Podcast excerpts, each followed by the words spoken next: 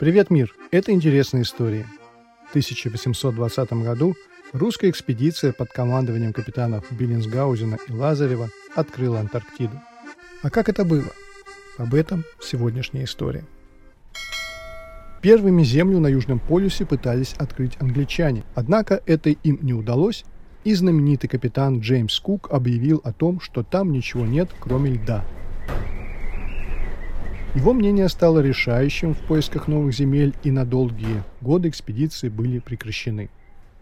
Но в 1819 году адмирал Иван Кузенштерн написал записку морскому министру России Ивану де Траверсе с предложением пополнить карту Земли неизведанными территориями страны Южного полюса.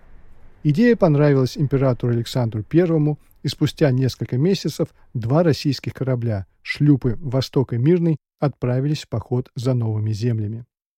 Между морскими офицерами России развернулось соперничество за право возглавить корабли.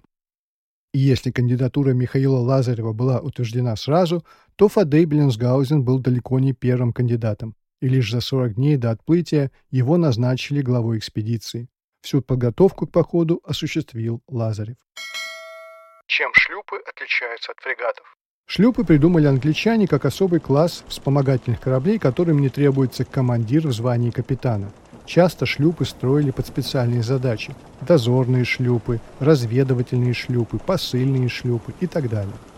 Шлюпы «Восток» и «Мирный» специально построили для длительного плавания в холодных водах. Но был один нюанс. «Мирный» построили российские корабельные инженеры Курипанов и Колодкин – они особым образом укрепили шлюп и придали ему дополнительную устойчивость для плавания во льдах. Шлюп «Восток» построил инженер Амосов, но по английским чертежам. И это сыграло отрицательную роль в экспедиции. Корабль был не готов к длительным плаваниям, и его корпусная часть оказалась непригодной для лавирования между льдин. Едва начавшуюся экспедицию пришлось прервать, вернуться в английский порт Портсмут и встать на ремонт. Там по приказу капитана Михаила Лазарева подводную часть шлюпа дополнительно укрепили медными листами, заменили сосновый руль на дубовый, укрепили носовую часть. Шлюп стал тихоходным, но зато безопасным для плавания во льдах. Открытие Антарктиды.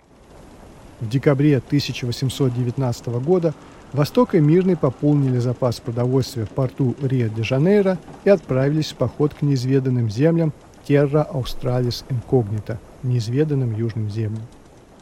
Добравшись до острова Южной Георгии, экспедиция приступила к научным изысканиям, постепенно продвигаясь все дальше и дальше на юг. Первые открытия произошли перед самым Новым годом. Был открыт небольшой остров, который получил название остров Аненкова. Затем были открыты острова Лескова и Завадского, затем острова Сретенья.